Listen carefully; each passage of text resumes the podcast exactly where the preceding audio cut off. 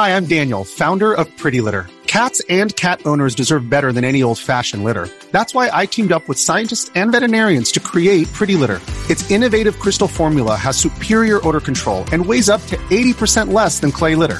Pretty Litter even monitors health by changing colors to help detect early signs of potential illness. It's the world's smartest kitty litter.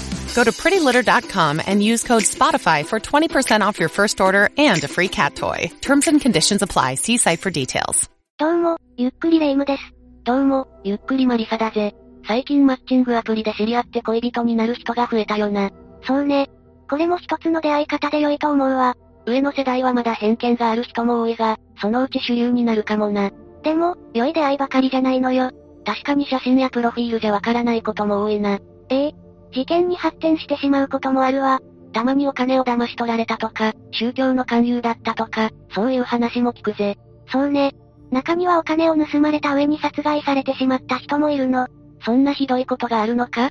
それじゃあ、今回は栃木で IK サイト殺人事件について解説するわ。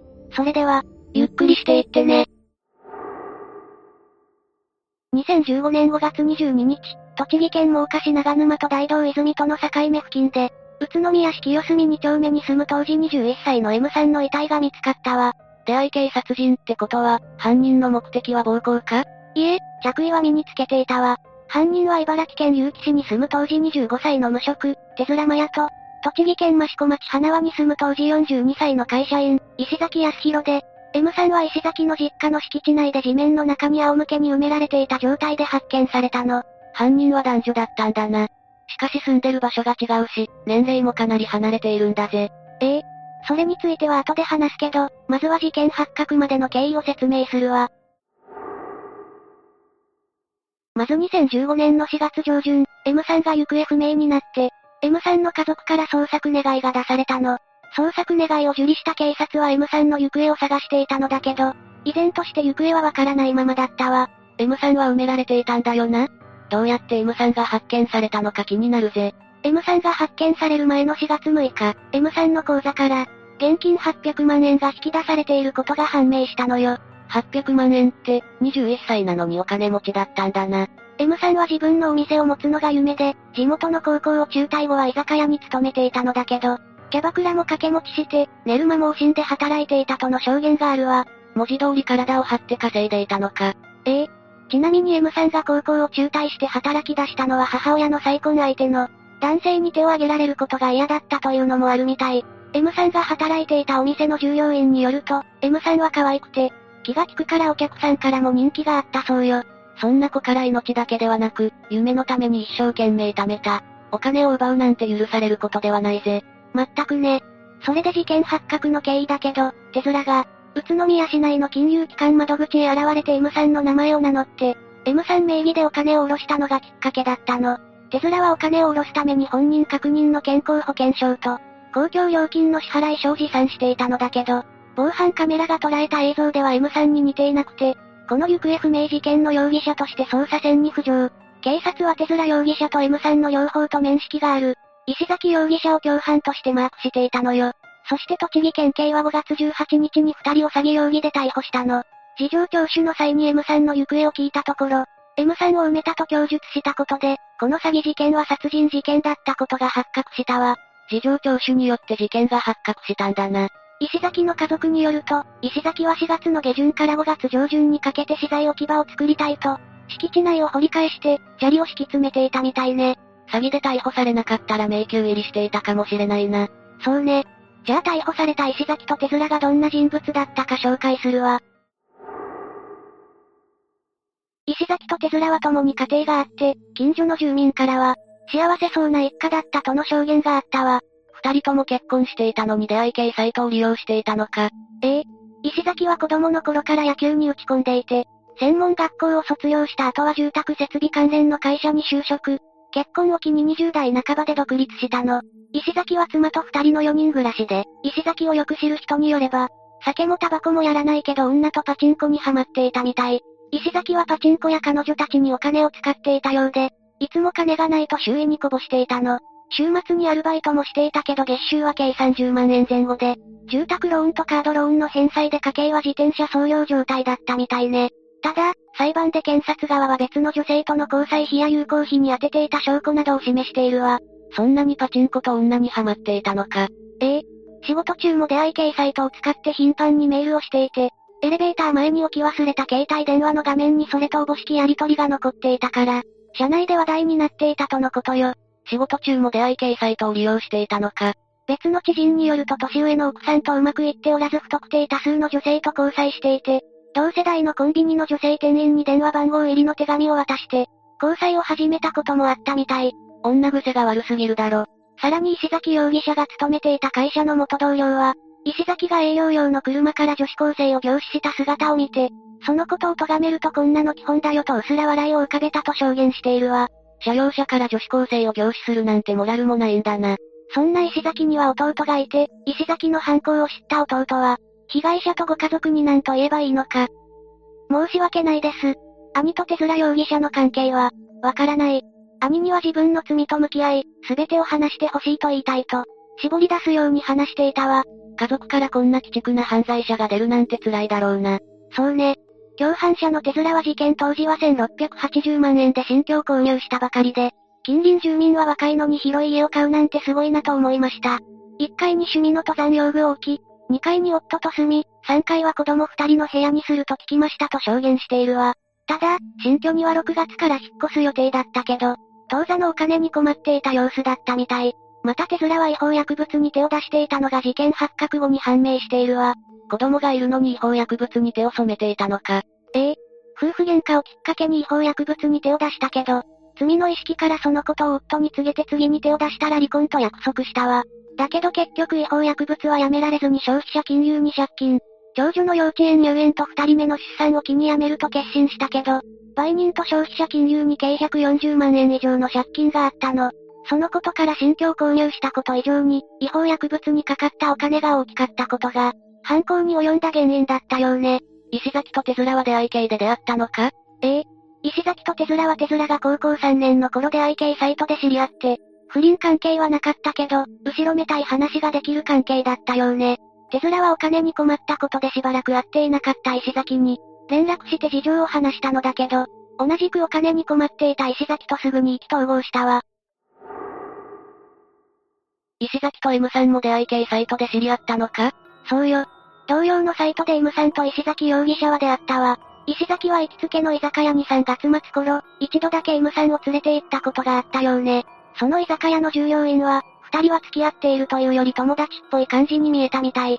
そして石崎は M さんと仲良くなるうちに彼女の通帳を盗み見て、多額の貯金があることを知り、手面に連絡するの。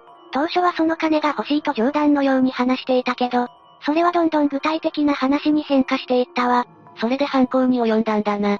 手面は M さんと面識はなかったのか？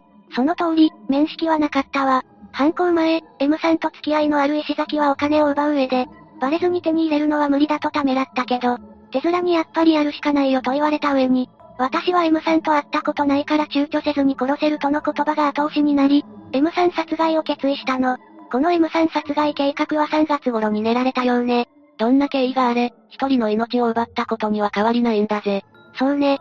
そして石崎は4月5日、M さんの車の点検に同行、中華料理店で食事をした後、肩こりに効く薬だと言って睡眠薬を飲ませて、意識を失った M さんを車に乗せ、実家近くの真岡市の運動公園まで行って、手面と合流。公園駐車場に停めた車内で用意した。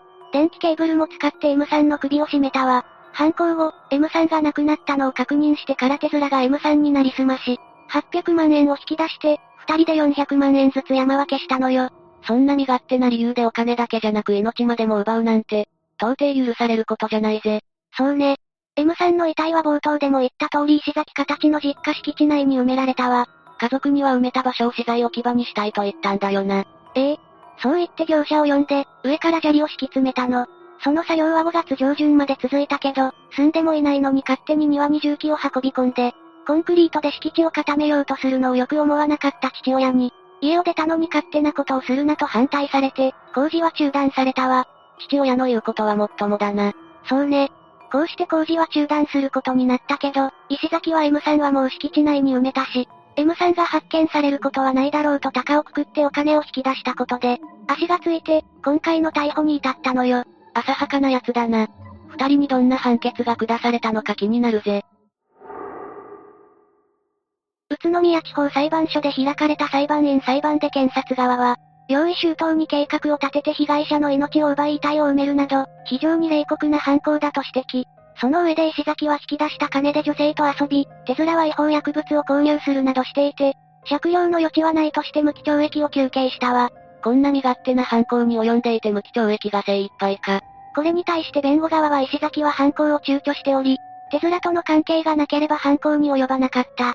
手面は引き出した金で違法薬物を使った貯金を穴埋めし、家庭を守ろうとしていた。まだ若く、更生の可能性も高いなどとして減刑を求めたわ。家庭を守ろうとしたんじゃなくて借金がバレるのが怖かっただけだろ。ええ。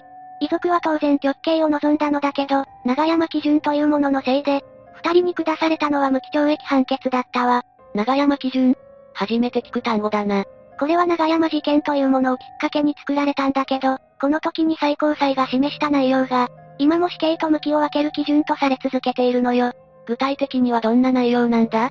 犯行の材質、動機、対応、殺害の手段方法の残虐性、結果の重大性殺害された被害者の数、遺族の被害感情、社会的影響、犯人の年齢、前科、犯行後の上場等を総合的に考慮して判断すべきだとされているわ。